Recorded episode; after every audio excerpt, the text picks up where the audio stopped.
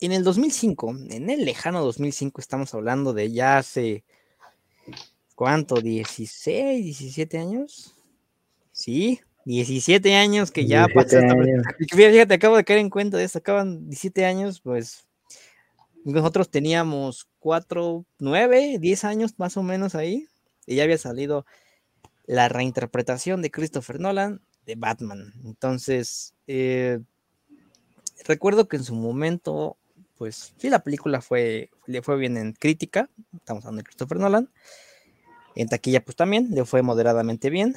Eh, recordemos que ya había pasado bastantes años del último desastre que hubo para Warner y, Batman, porque la última película antes de Batman de esta fue la de Batman y Robin, aquel, aquel legendaria escena con los batipezones y la tarjeta. Entonces, pues después, o sea, digo, independientemente de que nos guste en esta película, pues a Warner no, no le fue muy bien ni en tanto en crítica ni en taquilla. Entonces, pues sí se trató, sí se alejó un poquito de este personaje y tuvieron que pasar bastantes años para que llegara este director a decirles, oigan, déjenme dirigir esto y veamos qué sale, ¿no? Pues evidentemente le fue muy bien porque tuvo una trilogía completa y a día de hoy es considerada la mejor trilogía pues de superhéroes. Eh, entonces vamos a ver qué virtudes hay dentro de esta primera película Batman Inicia, Batman Begins, de Christopher Nolan, aquí en el verso de Shadow.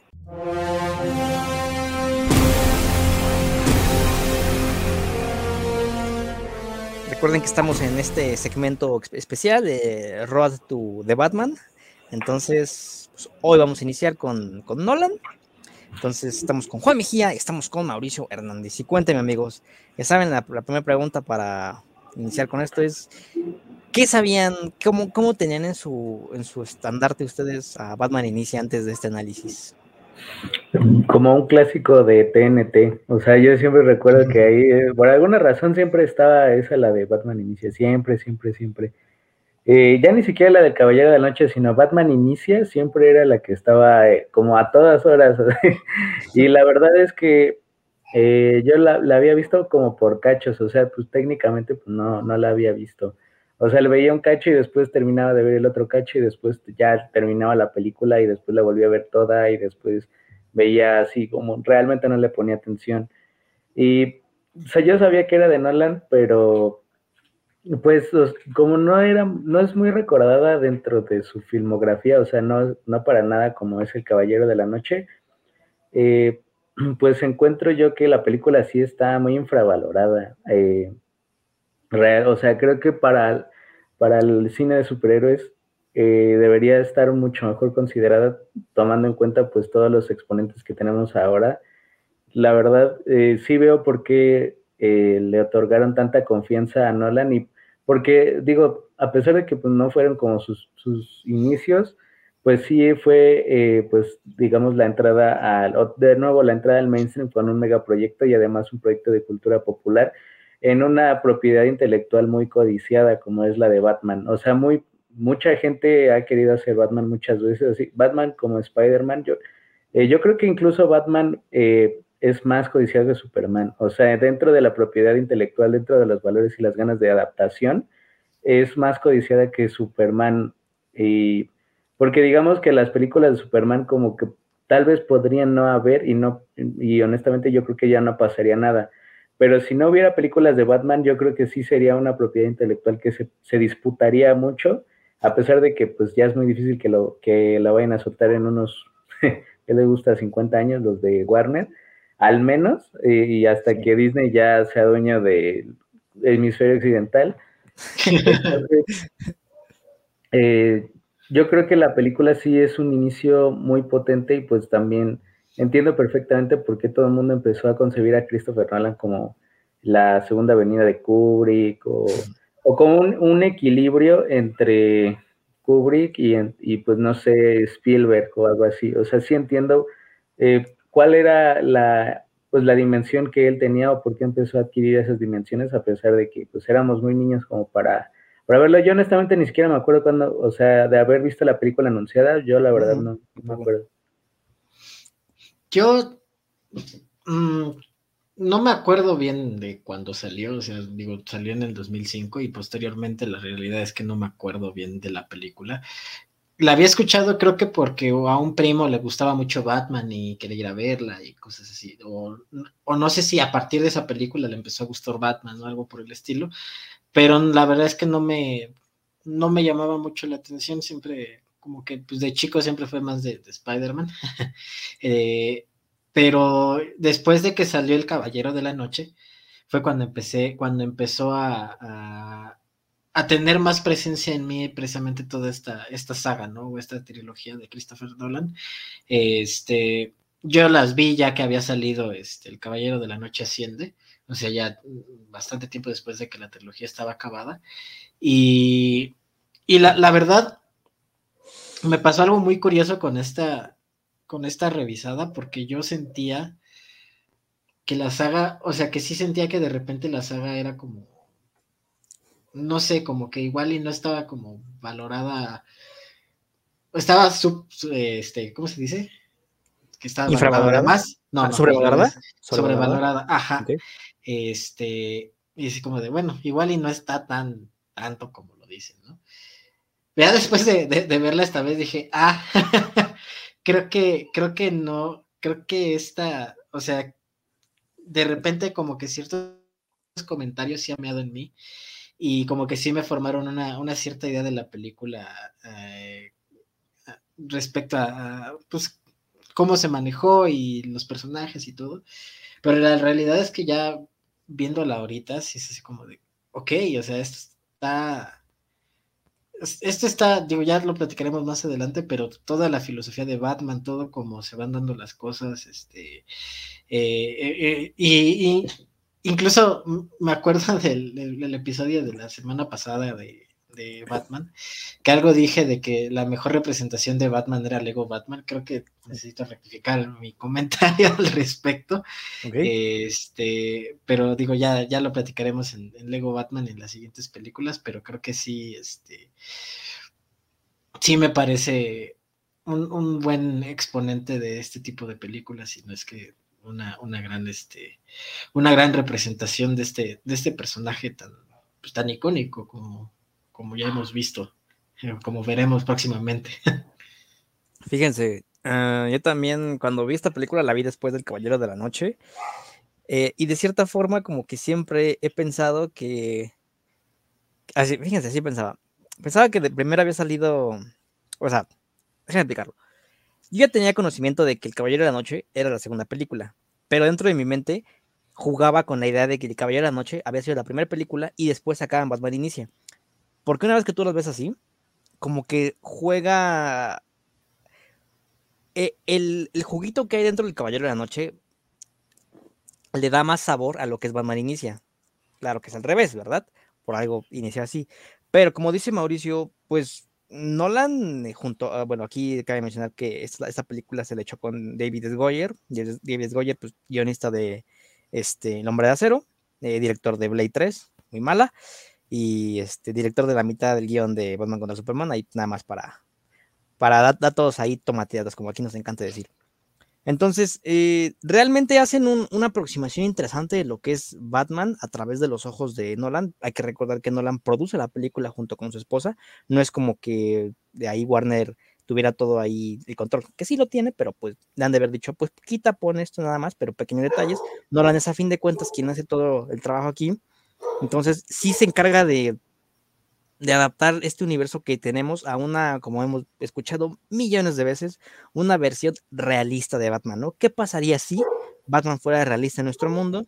Y es curioso porque creo que de todas las películas, esta es la versión no tan realista que hay, como que todavía conserva unos, unos toques mm, de cómic como industriales, la misma fotografía lo dice, ya saben, el amarillo ahí, acabado amarillo industrial, me encanta verlo así y me encanta cómo va a evolucionar la pantalla de colores a lo largo de la saga, ya lo veremos, pero me encanta esta, al menos en esta parte, cómo aterriza Batman en, en un sentido de que va, te, la creo que sí pueda, sí puede existir en nuestro mundo y en una época moderna, ¿no? Al menos moderna, pues, estamos hablando de 2005. Fíjate que eh, esta, esta, esta, cuestión del realismo de, del Batman de Nolan es algo que, que me llamó la atención en esta segunda, bueno, en esta revisada. Estoy casi seguro que es mi segunda revisada de la película, de la saga. Este, porque, porque sí, entiendo por dónde va el, comentario, pero siento que sí no, no necesariamente es como, como, como lo más adecuado en el sentido de que pues sí se siente bastante todavía, bastante de acción la misma película, ¿no? Creo que, creo que más bien el realismo o esta sensación de realismo viene más que otra cosa de la profundización de por qué Batman es Batman, ¿no? De por qué Bruce Wayne se convierte en Batman, ¿no? En el sentido de que creo que la película sí, sí, sí va jugando como con esta idea de, de, que Batman tiene ciertos principios, este, que Batman elige, elige ese tipo de, de, acciones, o no sé, como de modus operandi, como, como muy particular para generar cierto, bueno, el el tema central de esta primera película, pues es el miedo, ¿no? O al menos así yo lo veo. Que, que, y va de eso, ¿no? O sea, Batman lo que quiere es causar miedo, quiere causar pavor a los, a los criminales de Gótica, y a partir de eso tiene que llevar como cierto proceso, ¿no? Entonces creo que, creo que este sentimiento de realismo o de, de decir, bueno, este, entiendo como por qué podría existir en la vida real es porque sí te, te, ponen como los preceptos muy claros, ¿no? Eh, muy, muy diferente a, pues, a, los, películas ya más, bueno, esta es industrial a final de cuentas, pero pues vaya, las películas a lo mejor de Marvel, ¿no? Que nada más los superhéroes son porque son y tienen nada más un pequeño contexto, a lo mejor se les murió su mamá o, o etcétera, etcétera, pero realmente nunca dan como este este punto tan, tan fuerte, ¿no? Eh, de, por qué el superhéroe hace las cosas como las hace.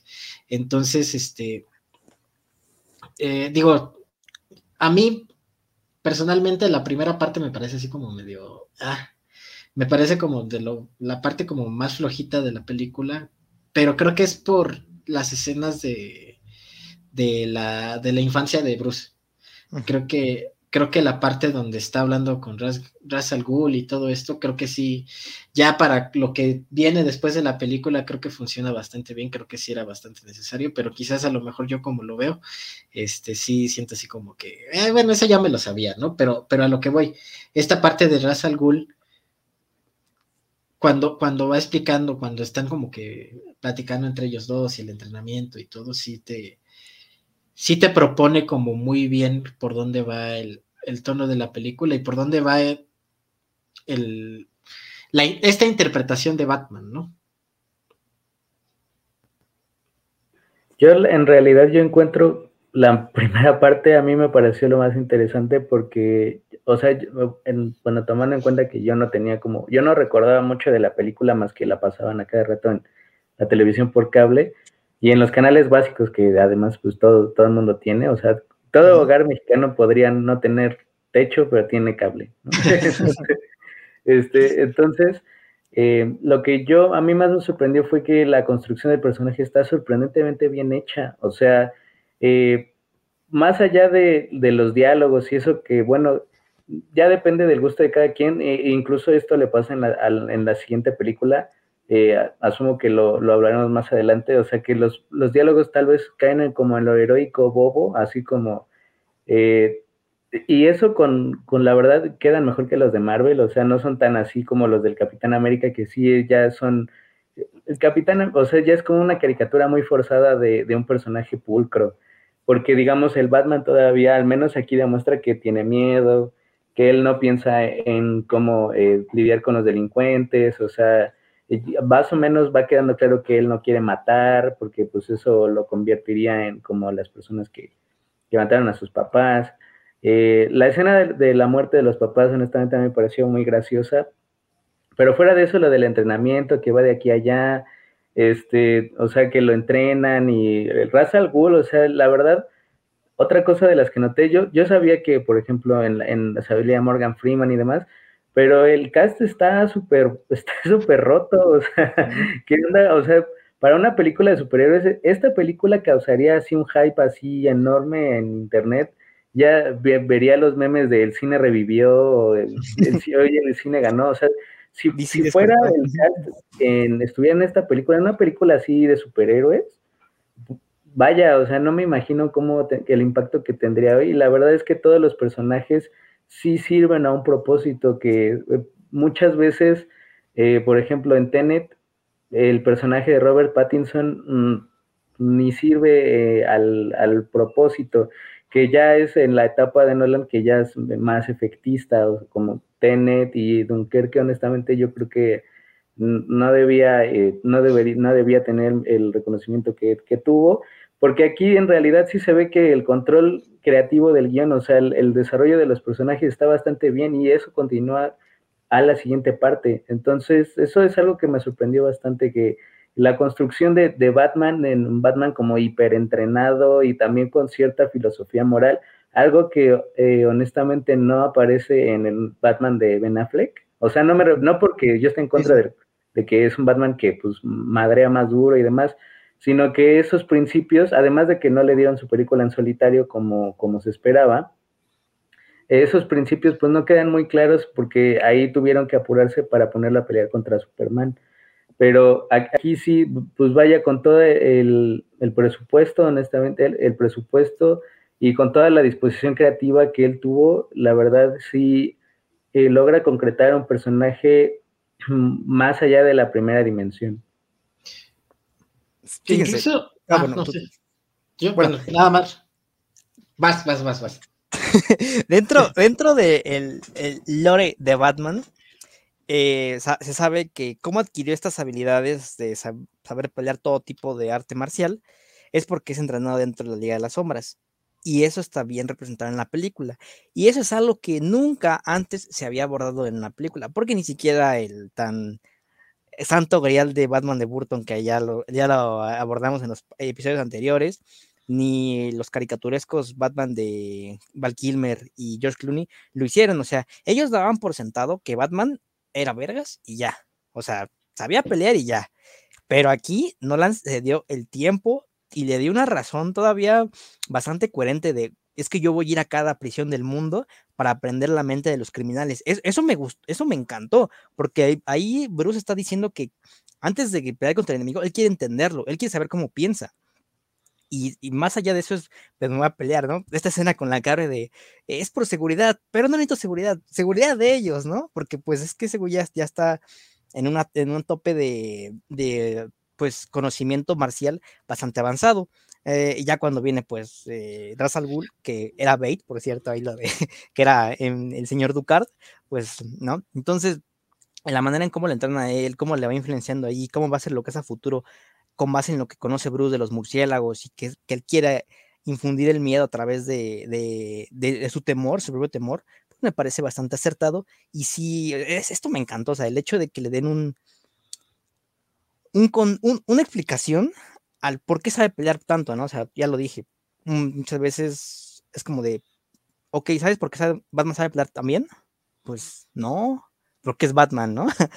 pero así realmente, y esta película se dio la tarea de, responder esa pregunta, bueno, de llevarlo al, cine, porque ya, bueno, ahí, ya saben, los eruditos del cómic ya lo sabrán de pie a pa, pero pues este, sí, sí me encantó esta parte. Yo, me enteré por un juego, Batman Arkham City, digo, salió más o menos por esos años, pero pues qué gran, qué gran manera de adaptar esta, esta, esta parte, ¿no? Entonces, eh, respecto a lo de Ben Affleck, pues bueno, ya era un Batman avanzado, pero pues aún así dices, falta contexto, ¿no? Falta, falta carne. Y es que lo que tiene este, este Batman, que era lo que decía Mauricio, es que es un, es un personaje bien construido. Creo que es un personaje este, tridimensional. A lo mejor, no sé, yo, o sea, si le dijera algo de este Batman, es que igual y Christian Bale no es, no es como mi, top, eh, pero, pero creo que, que funciona bien para, para la película, ¿no? Eh, porque, porque a final de cuentas, ¿no? O sea, en, en algo tan que pudiera parecer tan simple o que pudiera darse tan por sentado que son los accesorios de Batman, ¿no? O el batimóvil o lo que, el traje, lo que tú quieras, ¿no? O sea, el hecho de cómo se va haciendo de su indumentaria y de todo lo que, de su parafernalia, tiene, tiene, sentido, ¿no? O sea, creo que lo construyen con bastante sentido en el decir, bueno, es, es, parte de su empresa, porque su empresa se dedica a esto y, y aparte, pues es una persona que está, este, eh, bueno, el que, el que le está dando todas las, cosas, pues es una persona que, sabe de esto, pero lo tienen en, desgracia en la misma ta, y aparte le dan una trama a Fox, o sea, Morgan Freeman. Entonces creo que, creo que hay, hay varias cosas que, que, que están como muy bien puestas, ¿no? O sea, creo que a lo mejor yo, de repente, a lo mejor es como muy personal, las dos películas, este, eh, las primeras dos películas de esta saga, como que sí las siento así como de repente como medias confusas, porque sí tienen como varias aristas o varias, este, varios puntos de los que se van como haciendo ramitas o tramas, o tramas pequeñas por ahí, pero sí, este, pero, pero la verdad es que todo concuerda, o sea, sí, sí siento que son como, como un rompecabezas que, que pudieron ir armando bien y, de acuerdo a cada personaje, ¿no? De acuerdo a lo que necesitaba cada personaje y cada trama. Y a final de cuentas, yendo, yendo, este, como, como construyendo cada personaje de cada trama, ¿no? O sea, decíamos de Morgan Freeman, ¿no? O sea, el hecho de que al final te dé satisfacción decir que ya lo, ya lo, ya lo ascendieron y ahora es el, el mero chido de, de Batman, de las empresas Wayne, así como de, ok, sí, se siente chido, ¿no? O, o, digo, a lo mejor es un tema aparte, pero por ejemplo Alfred, ¿no? Creo que también es algo, algo interesante, al menos, por ejemplo, en la, en la escena de, en las primeras escenas, como que ese, ese vínculo que está, está generando con, con Bruce Wayne y cómo también está doliendo la muerte de los de Thomas y de Marta y, y todo esto también creo que, que funciona, ¿no? Y ahora, bueno, nada más como, como volviendo a lo de los accesorios, la verdad es que también el uso de los accesorios en esta película está muy chido. O sea, sí, sí me parece, este, es, un combate muy particular, porque precisamente en esta idea de, que Batman está queriendo dar miedo y está tratando de, de, hacer por ahí, había un, un tweet o un TikTok, no me acuerdo, que decía que pues una película de Batman para los criminales sería una película de terror, ¿no? Y creo que esta, esta parte esta parte sí se, sí se nota bastante en cómo, en cómo está eh, hecha las escenas en donde Batman está cazando a los, a los criminales, ¿no? Porque sí se ve como que es un, un, ente oscuro ahí, ¿no? A lo mejor este, como que, como que este sigilo o esta, este estar en las, en las sombras y atacar desde ahí, creo que le funciona muy bien a este Batman. Eh, y aparte, pues todo el, el, uso de, las, de los accesorios y se ve como de, ah, ok, este es, este es, este es Batman chido, o sea, sí, sí, sí utiliza bien su, su ¿cómo se llama? Su bati cinturón, ¿no? Y aparte el bati, el batimóvil que a mí particularmente me parece genial con la escena de la, de la persecución de los policías, ¿no? No, sí, sí. Sí, está, o sea, el equipo se ve, se ve adecuado a la época, o sea, se ve moderno y, y se ve ostentoso, porque pues finalmente así es Bruce Wayne. También eso la personalidad que, le dan a, Bruce Wayne, o sea, así un Batman más mamonzón, este... Bueno, en la primera parte se ve un poco como, como más dispuesto a aprender, tal vez más humilde. Y conforme pasa el tiempo, por ejemplo, en la 12 ya es un Batman así, mamonzón, este, payaso este, un poco más soberbio, pero eh, Batman pues sí es una persona que intenta ser más recta, o sea, un ser más recto, a pesar de que pues él mismo se asume como un, no como un héroe, o sea, él nunca eh, se asume como, como un héroe como tal, y yo honestamente creo que sí la película va perdiendo tal vez un poco de ritmo, a pesar de que empiezan los golpes y todo eso, o sea, que vemos más a Batman en acción, y ya con los cambios que está representando eh, para Ciudad Gótica, pues eh, yo creo que la película sí va perdiendo algo de ritmo, pero honestamente creo que para cimentar lo que se tiene pensado como una trilogía, va bien, o sea, entiendo por qué se toman todas esas decisiones creativas de explicar tales cosas, poner tales escenas de pelea, poner tales aditamentos, tales diálogos, eh, que incluso, o sea, el, diálogo sí peca de ser muy explicativo, pero honestamente tampoco me imagino cómo lo pudieran, cómo pudieran poner de ciertas cosas, eh, ciertas cosas de otra forma. O sea, por ejemplo, especialmente los, las conversaciones con Alfred y con Morgan Freeman, me parece que sí son muy explicativas en el sentido de que el diálogo es muy simple, pero vaya, o sea, tampoco veo por qué pues eh, todo tendría que ser así hipervisual especialmente para la cantidad de información que, están procesando, porque tienen que contar qué onda con la chava. Que eso, eso lo de las tramas a mí me parece que es algo eh, muy bueno, honestamente que se pierde, se ha perdido con el paso de las de, de las películas de superhéroes en, el, en la obsesión de mostrar, en la obsesión de, eh, no de contar, sino de asombrar. O sea, por ejemplo, la película del hombre araña, pues, pues es puro mostrar, ¿no? O sea, la última que, que o sea, es un fan service así muy cañona y no me gusta utilizar ese término porque finalmente pues también se supone que hay gente que está pensando cómo idear, cómo contar una historia, pero vaya, eh, no siempre es así. Eh, aquí, eh, vuelvo, tengo, tenían que contar sobre la chava, tenían que contar sobre Morgan Freeman siendo algo así como una especie de ancla moral y de proveedor de equipo para Batman, para Bruce Wayne.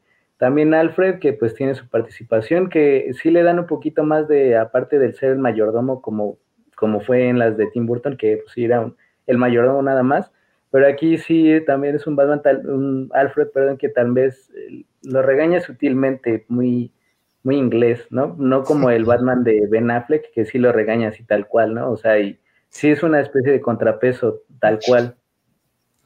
Y también tenían eh, que mostrar a los demás a los demás personajes que Gary Oldman como el detective de policía. Eh, insisto, esta película hubiera volado la cabeza así del hype. ya quiero ver así los grupos de cine con lo roto que estaba el cast realmente. Pero en, ese momento, a pesar de que ya eran actores con, con interpretaciones notables, tal vez Gary Oldman todavía no.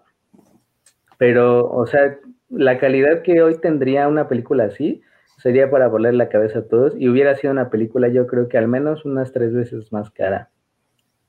Fíjense, eh, la película costó 150 millones de dólares y recaudó el, doble, poquito más del doble, entonces este, relativamente bien, le fue más o menos para esos, para esos años, o sea, sí tuvo una... Ahorita, ah, no, en ese entonces era bien, pero ahorita eso hubiera sido... Fracaso. Hubiera estado mal, ajá, o sea, hubiera sido de no, no levantó.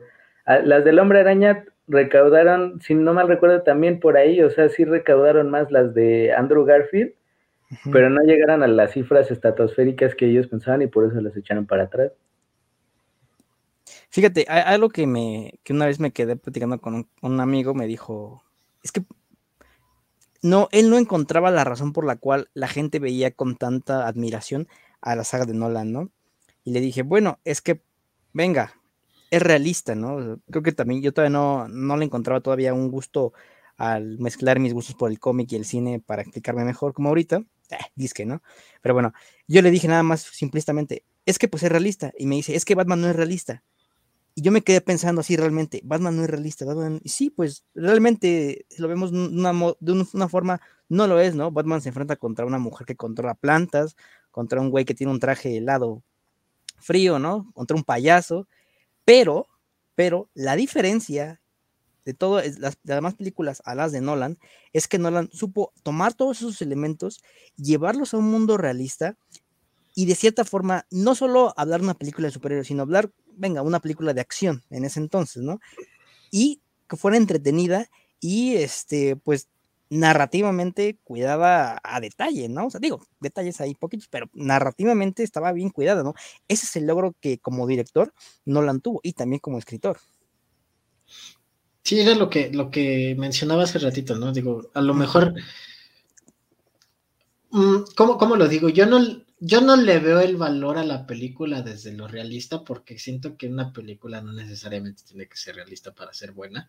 Este, entonces creo que, creo que a lo mejor el, el, el, el, elogio no va por ahí, ¿no? Creo que, bueno, al menos para mí, ¿no? Creo que, creo que a mí me parece que, que, que, el elogio va precisamente en lo que decíamos este, hace ratito y lo que también estaba diciendo Mauricio, que, que la película está bien construida narrativamente, ¿no? O sea, y, todo lo que cuenta está, está contado de una manera interesante, ¿no? Sí, sí, concuerdo que de repente hay algunos diálogos que, que se sienten, este, eh, demasiado, ¿no? O al menos un poquito, un poquito más de lo que necesitaban, ¿no? Este, pero honestamente creo que no me, no me, no me chocan, o sea, creo que ese, ese, esos diálogos, porque creo que sí explican ciertas cosas de la película, ¿no?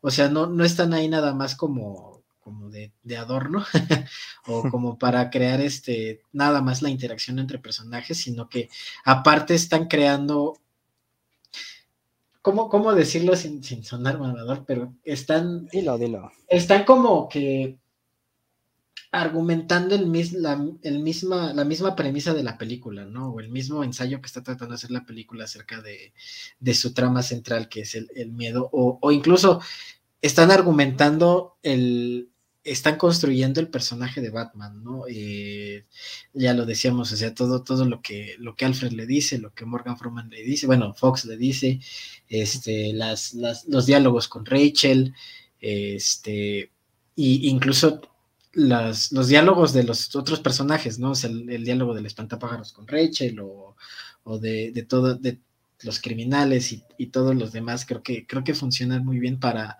para contar la historia que está tratando de decir la película, ¿no? Este, por ejemplo, o sea, creo que algo que me gusta mucho de, de, de la de la última interacción de, de Russell con Batman o como de la última parte de la película es que precisamente le dice, le dice Russell Bull, ¿no? Que se tomó muy en serio lo de la teatralidad, ¿no?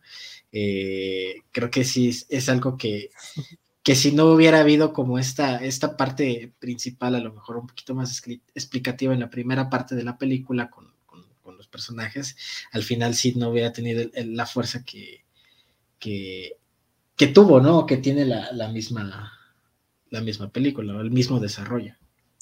Fíjate, hay un diálogo que sí, de toda la película es como que no me gustó. Es cuando ya van a soltar el dispositivo este que vaporiza el agua y Batman llega con Ra's al y le dice, ¿puedo golpear a tus matones? Es como de, oh, no, como que eso no me gustó, así como que, como que pidiéndole permiso a, a Ra's está enojado, ¿no? Batman, y le pregunta, ¿puedo golpear a tus matones? Creo que es el único diálogo, el único error que yo le encuentro a la cinta, como que de, mm, esto no, pero de ahí en fuera no hay queja alguna, es como de, reitero, detalles así mínimos. Mínimos, pues no sé si mínimos, pero vaya, sí es más de lo que yo me acordaba, o sea, definitivamente, eh, igual con la, con la siguiente película, o sea, son más, son mucho más de lo que yo me acordaba, o sea, yo realmente yo no entendía tampoco como por qué el hype. A lo mejor también porque pues no les había visto atención y yo conocía más al, al Nolan del origen o al Nolan de, de Prestige o cosas así. O sea, quise, o sea, las películas por las que Nolan se dio a conocer como un, ¿cómo decirlo? Pues sí, como de cine de autor, ¿no? O algo que le tiraba para allá. O, o al menos pues de no de películas así blockbuster convencionales, y por eso es que también eh, mencionaba lo de el, equilibrio entre Spielberg y Kubrick, o sea, por así decirlo, porque pues sí, fue un director que fue muy reverenciado por mucho tiempo, eh, ya que pues revisas los archivos que hay en internet de, notas y demás, de gente que se desvivía en, en elogios para, para Nolan, porque ahorita ya, o sea, bueno, depende también de qué lado de internet te muevas, pero ahorita ya es más como un meme, ¿no? O sea, ya no, ya no hay tanta gente que se lo tome tan en serio, o sea, a pesar de que pues es alguien que sostiene todavía mucho prestigio, ¿no? Fue el, el encargado indirecto y no oficial de salvar el cine durante la pandemia y falló. Porque precisamente porque a nadie más se le hubiera encargado una tarea así. Es decir, eh, si yo creo que eh, ni a Spielberg ni a nadie, porque finalmente son figuras que ya su tiempo ha pasado, a pesar de que el tiempo, pues siguen siendo directores brutales, ya el nombre, el solo nombre de Nolan en este momento tiene un impacto mediático un poco más grande, porque por ejemplo, pues a West Side Story, si hubiera salido el año pasado, pues nadie hubiera tomado en serio como una posibilidad de que West Side Story hubiera salvado el cine en el 2020, ¿no? entonces, eh, sin embargo, las de Tenet sí, yo creo que va desde aquí eh, ya con un camino de capacidades directoriales construido que él es el encargado porque puede hacer blockbusters también, pues con cierta soltura, la verdad. Yo creo que sí, eh, es más que una película promedio, definitivamente. Ahorita que estaban, estaba pensando de por qué porque siento que, tenía una concepción como un poco más baja de estas películas. Creo que, creo que Dunkerque tiene mucho que ver, honestamente, porque, bueno, Dunkerque y, y, otras cosas, pero en especial Dunkerque, porque yo me acuerdo que la fui a ver y fue así como de, ah, no lo sé, ¿no? Y después en internet empecé a ver como, como un montón de, de elogios para la película, ¿no? Así como, pero muy, muy sobre, bueno, para mí, para mi gusto, muy sobrepasados, ¿no? Entonces yo dije, híjole, creo que, y, y me pasó, eh, cuando vi el origen, o Inception, eh, a mí me pareció una muy buena película, ¿no? Pero, pero creo que ya venía de una, y me parece una muy buena película, pero venía de una, un discurso de que era una obra maestra total y que era como la salvación del, del cine y todo, ¿no? Y a mí, aunque, aunque me parece una muy buena película, no me parece la obra maestra así súper, súper sesuda, ¿no? O sea, es, es un buen es una buena película, es un muy buen blockbuster, este, y trata temas bastante interesantes y la narrativa funciona muy bien, pero más allá, pero más bien decir que es una obra maestra es como pues, igual y no, ¿no? Entonces yo creo que, yo creo que todo eso sí, sí minó mi cabeza como para decir, igual y el Caballero de la Noche, igual Batman y DC y toda esta, toda esta saga van por el mismo camino pero creo que poniéndolo en perspectiva, al menos por ejemplo con películas de superhéroes, que al menos ya ahorita ya estamos como más, más, más hartos de, este tipo de, o de este género, como que de repente, o a lo mejor yo ya he consumido más de este género como para poder dar una, una perspectiva al respecto, creo que, creo que sí digo, híjole, sí, sí, sí tiene bastantito de dónde, de dónde sacarle y sí se posiciona dentro de, sí se posiciona bien en, dentro de las películas. Eh, digo, esta, esta está bien posicionada, la siguiente ya hablaremos de ella, está muy, muy cañona, ¿no? O sea, creo que sí, sí, yo, bueno, ya lo hablaremos después en el siguiente episodio, escúchenlo, por favor, ahí, ahí va a estar. Ah, ya nada más quiero dar como eh, el, comentario de que yo sí encuentro algo como muy chocante, al menos para mí, dentro de la figura de Batman, que es su voz, o es el, forzar la voz como para hacerla muy, este, muy, muy grave, es como de, híjole, sí se oye súper, súper, súper forzado, ¿no? E incluso en el, en el físico de, de, de Batman o de Christian Bale, sí se ve el forzado porque hasta se lo busca así, como para decir el este, Entonces sí se oye como muy extraño. Y, a mí sí me, eh, sí me, sí me causa así como, como ñañaritas, así como, eh, igual y pudieron usar la voz de Christian Bale normal. Digo, entiendo como, como que no se, no se podría porque pues, se enterarían que es, es Bruce Wayne y todo, pero, pero vaya, o sea, darle otra justificación, ¿no? Creo que, digo, entiendo como por dónde iba la idea, pero sí siento que, que, que por ahí es, por ahí va algo que, sí siento que de plano no, sí pudiera cambiarle la película. ¿Sabes? Otro detalle que me gustó es el cómo justifican este hecho de espantapájaros. Ya saben, espantapájaros, mm, al menos en la serie más conocida, que es la de la animada de Batman, le, rociaba su gas, su gas del miedo y la gente empezaba a alucinar, ¿no? Entonces, ¿cómo, cómo adaptas esto al, cine? independientemente si tiene un tinte realista o no, por una flor, ¿no? Entonces, este, eso es bastante bueno. Y la manera en que, cómo pone su máscara, así se asemeja al espantapájaros. Eh, también ahí sale Víctor Sass. Víctor Sass es el que, un, pelón que tiene aquí marcas de sus víctimas, sale en una audiencia y es liberado en, cuando escapan todos. O sea, es un villano secundario de Batman, pero pues aún así que no le diga, va, órale. Y otro detalle que creo que nos está olvidando es este cómo Batman pues levanta la ciudad desde abajo, ¿no? Prácticamente, que es cuando él llega, los policías son corruptos, eh, la, mafia es la que está gobernando, Carmine Falcone, pues está ahí, el, cabrón, ya saben, el, como el padrino.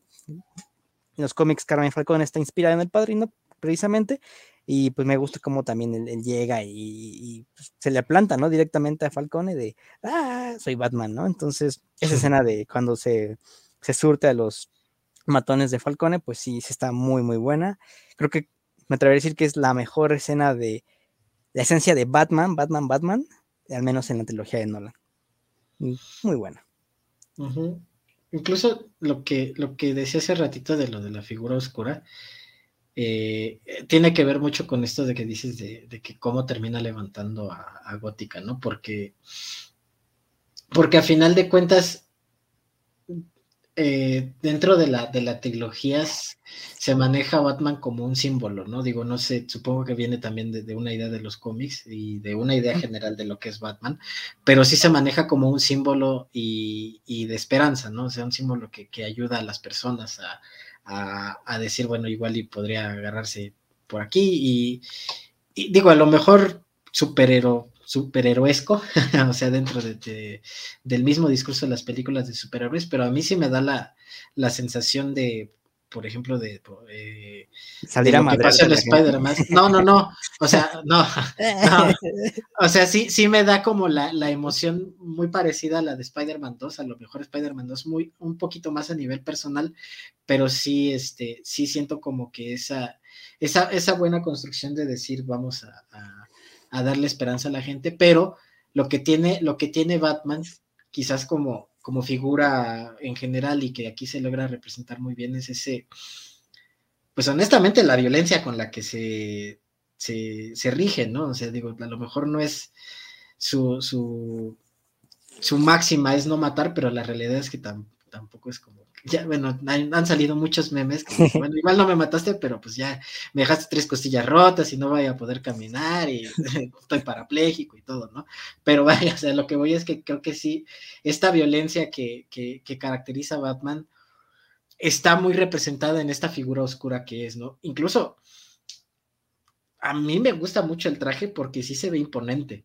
O sea, se ve el hecho de, la capota y de las escenas que, de la capa que están cubriendo así, este, la parte del edificio donde está parado y cuando se hace así grandote, o sea, como, como a lo mejor como, eh, como los murciélagos, ¿no? Que, que, alzan las alas y de repente sí se ve como, órale, ¿no?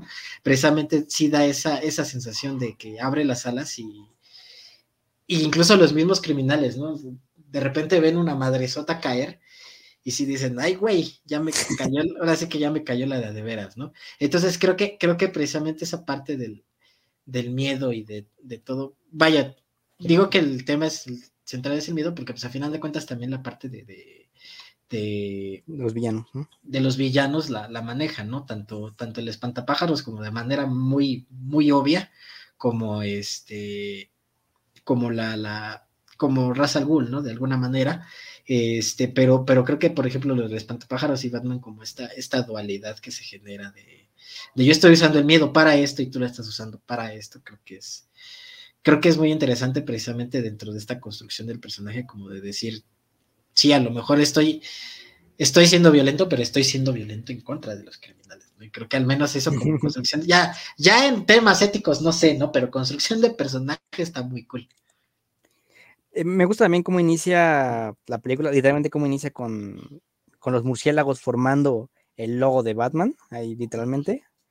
Y es, creo que va muy de acuerdo a lo que dices, de a fin de cuentas es el miedo, ¿no? Porque cada vez que vemos a un murciélago, de pronto en las películas, en una serie, pues sí le muestran como algo que da miedo, ¿no? Porque pues imagínate, sales y ves una rata que vuela, no creo que no vas a recibirla con los brazos abiertos, ¿verdad? Entonces, creo que este, este inicio de cuando inicia ahí con, literalmente inicia con el signo de Batman formándose de murciélagos, bastante interesante, y pues vamos a ver qué tal, qué tal sigue en la siguiente. Entonces, pues, creo que sin más por el momento, eh, Batman inicia, inicia bastante bien, eh, le dan un, buen enfoque, y pues ya veremos qué pasa en, la siguiente, en el siguiente capítulo, porque no lance la abuela. Esto fue todo aquí en Verso de Shadow. Estuvimos con Juan Mejía, estuvimos con Mauricio Hernández.